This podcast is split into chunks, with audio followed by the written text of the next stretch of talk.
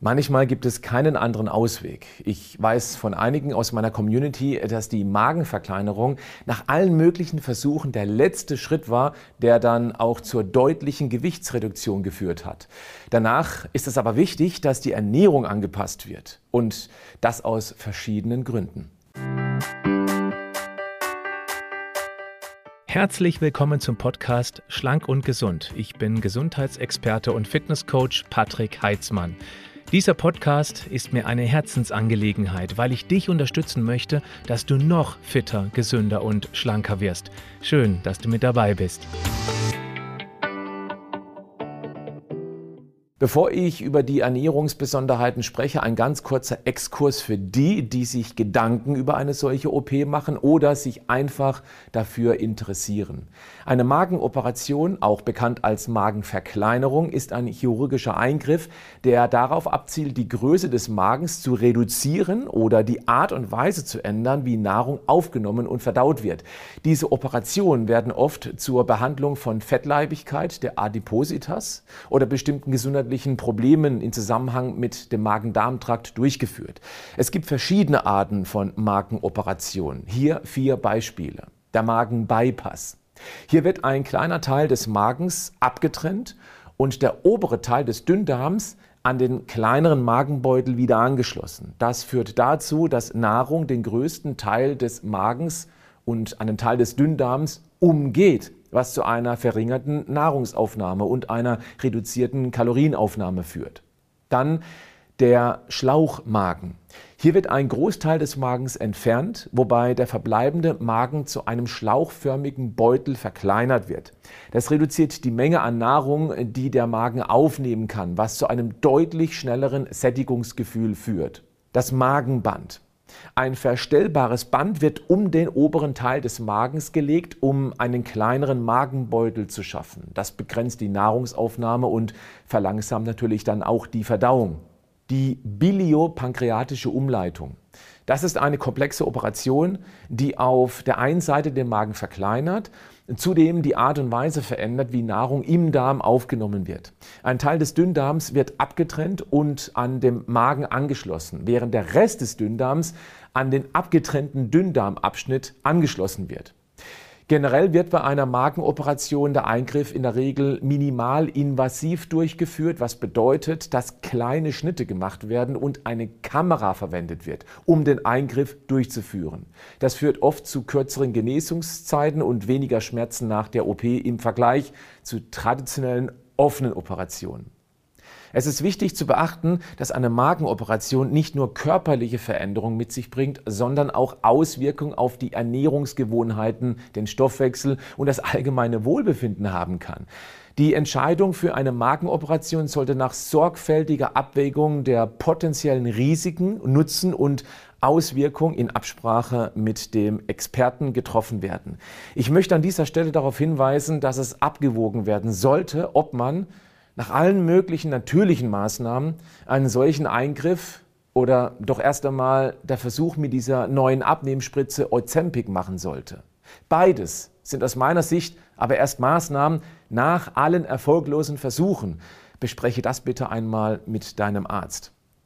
Zurück zur OP. Die ersten Wochen nach dem Eingriff sind anspruchsvoll. Woche für Woche muss das Essen langsam angepasst werden. Zunächst mit flüssiger Nahrung, dann Brei und Pürees bis hin zu fester Nahrung. In der Regel kann nach ungefähr vier Wochen wieder mit einer Vollkost begonnen werden. Essen und Trinken muss in der Regel immer getrennt werden. Meistens reichen 30 Minuten vor oder nach dem Essen. Mit welchen Herausforderungen der Patient nach einer OP rechnen muss? Die Umstellung auf eine neue Ernährungsweise, die kann schwierig sein. Da der Magen verkleinert ist und Teile des Dünndarms umgangen werden, müssen Patienten kleinere Mahlzeiten mit einer möglichst hohen Nährstoffdichte zu sich nehmen. Gelingt das nicht, kann es bald zu einem Nährstoffmangel kommen.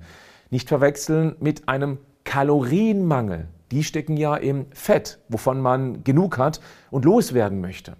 Ich spreche hier von Vitalstoffen, von Proteinen. Zudem kann es kommen, weil zum einen die Ernährungsumstellung schon ein Eingriff in das über Jahre angelernte Verhaltensmuster ist. Zum anderen, weil jetzt die Nahrungsmenge deutlich geringer sein wird, was ja ganz klar gewünscht ist. Aber auch, weil je nach Operation ein Teil des Dünndarms ausgeschaltet wurde, der Vitalstoffe ja eigentlich aufnehmen soll.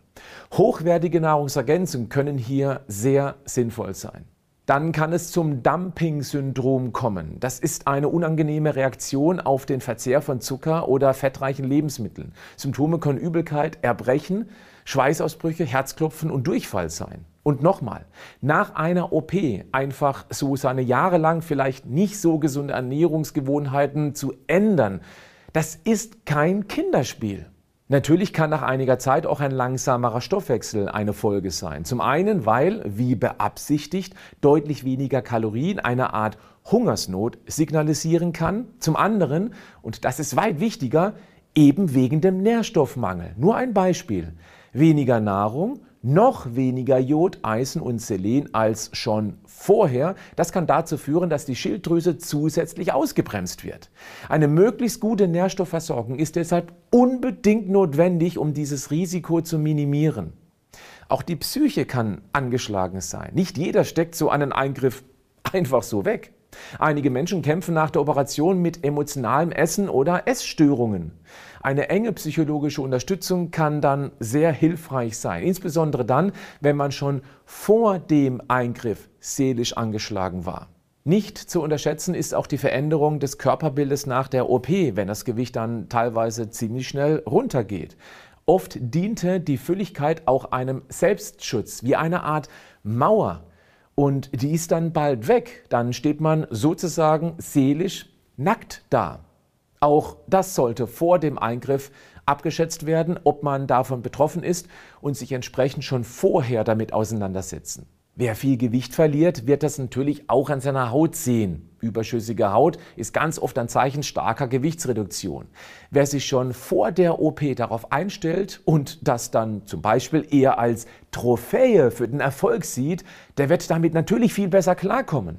Wichtig ist hier im Vorfeld abzuwägen, was besser erträglich ist. Gedehnte Haut oder starkes Übergewicht. Das Gewicht ist definitiv deutlich ungesünder. Das sollte beim Abwägen bitte unbedingt mit berücksichtigt werden. Wer aufgrund der Magenverkleinerung dann mehrmals am Tag essen muss, sollte sich dafür auch die Zeit nehmen bzw. die Zeit haben. Auch hier schon vor der OP sich darüber Gedanken machen, wie Mahlzeiten im Alltag untergebracht werden können. Das ist wichtig, sonst wird das zu einem Stressfaktor. Es macht unbedingt Sinn, dass der Partner und oder der Arbeitgeber da mitmacht. Deshalb vorher darüber sprechen. Okay? Und jetzt noch ein schneller Überblick über das, was nach einer Magen-OP an Lebensmitteln gegessen werden sollte, um eine möglichst gute Nährstoffversorgung zu erreichen. Proteine, sprich Eiweiß, das ist richtig wichtig. Hühnchen ohne Haut, mageres Fleisch, Fisch, Tofu oder fettarme Milchprodukte wie Naturjoghurts sind richtig gute Quellen. Proteine sind unter anderem wichtig für die bessere Heilung und den Erhalt der Muskelmasse. Fette sind nicht der Feind. Sie machen satt und bringen Geschmack ans Essen, sodass die Umstellung viel leichter fallen wird. Achte auf gesunde Fette wie Avocado, Nüsse, Samen und hochwertiges Olivenöl und Leinöl. Ballaststoffe helfen dich gut zu sättigen und sind wichtig für die Darmgesundheit. Deshalb Vollkornprodukte, aber vor allem frisches Obst und noch mehr Gemüse. Unbedingt mit kleineren Mengen beginnen, um den sensiblen Magen-Darm-Trakt nicht zu sehr zu belasten. Ich empfehle gedämpftes oder weich gekochtes Gemüse. Es hat zwar etwas weniger Vitalstoffe, ist aber meist deutlich verträglicher als rohes Gemüse. Püriertes Gemüse ist auch okay. Gerne auch zuckerarme Smoothies. Oder selbstgemachte Brühen und Suppen. Bitte keine Tütensuppen. Das ist fast immer nur absoluter Nahrungsschrott. Dein Körper, der braucht jetzt mehr Fürsorge. Ich weiß, das ist alles leichter gesagt als dann umgesetzt, wenn man über Jahrzehnte das nicht hinbekommen hat. Der große Fehler ist oft, dass typische Diätversuche scheitern müssen, weil sie zu hart in bisherige Essroutinen eingegriffen haben. Irgendwann bricht die Motivation in sich zusammen. Es kommt zum Rückfall, der dann oft sogar komplett eskaliert. Typische Diäten sind nicht geeignet, Essgewohnheiten zu verändern. Wenn du das mal ganz sanft anpacken möchtest, am besten schon vor der OP, dann schau dir hier mal das Online-Coaching leichter als du denkst an. Wir gehen ganz anders an die Umstellung ran, weit weg von Diäten. Klick auf den Link in den Show Notes zu dieser Podcast-Folge. Da gibt es Infos dazu. Das könnte dir sehr gut gefallen. Zumindest dann, wenn du schon viele Diäten hinter dir hast und einfach keine mehr machen möchtest. Jetzt noch ein paar Tipps, falls du nach der OP hungrig bist. Vor allem am Anfang kann es sinnvoll sein, statt drei großer Mahlzeiten pro Tag lieber die Hauptmahlzeiten etwas kleiner zu halten und zusätzlich zwei weitere kleinere proteinreiche und kohlenhydratärmere Mahlzeiten einzuplanen. Zum Beispiel etwas Magerquark, ein Naturjoghurt mit ein paar Beeren oder einfach einen Protein, einen Eiweißshake. Der Magen ist am Anfang immer sehr schnell gefüllt, deshalb natürlich aber auch sehr schnell wieder leer. Proteinreichere, ballaststoffreichere Nahrungsmittel erhöhen das Sättigungsgefühl und bremsen den Hunger deutlich länger aus. Trinke Wasser und Kräutertee so oft es geht. Die vorhin schon genannten hochwertigen Fette in den Mahlzeiten einbauen hilft, länger satt zu bleiben. Manchmal hilft auch einfach Ablenkung. Sobald der Hunger kommt, versuche dich mit etwas abzulenken, was dir Spaß macht. Am besten planst du schon vorher, was du dann tun könntest. Und hab Geduld. Nach einer Operation kann es einige Zeit dauern, bis sich der Körper vollständig an die Veränderung angepasst hat. Aber dann hast du es unter Kontrolle. Das ist die tolle Aussicht. Nach dieser Akutphase nach der OP sollte das Ziel sein, täglich drei gesunde Mahlzeiten sein. Dabei hilft dir langfristig ein fester Essensplan, der drei vitalstoffreiche Hauptmahlzeiten vorsieht. Regelmäßige Esszeiten helfen deinem Körper, sich an neue Routinen zu gewöhnen. Führe ein Ernährungstagebuch. Das hilft nicht nur eine Struktur zu finden, sondern auch zu sehen, was du vielleicht nicht so gut verträgst. Achte in allen Mahlzeiten darauf, dass du immer Proteine, also Eiweiß mit dabei hast. Vermeide unbedingt Snacks wenn es dringend etwas zwischendurch sein muss, dann greife lieber zu einem guten Proteinriegel. Aber auch das sollte eher eine Ausnahme bleiben. Wenn du Hunger hast, dann trinke zunächst etwas. Oft kommt es vor, dass man dann bis zum nächsten geplanten Essen richtig gut überbrücken kann. Baue auch mehr Bewegung in den Tag ein. Das gibt ein positives Lebensgefühl und reduziert emotionales Essen. Auch Selbsthilfegruppen könnten sehr gut helfen, Stabilität aufzubauen. Gemeinsam ist man einfach viel stärker. Bleib gesund, aber mach auch was dafür.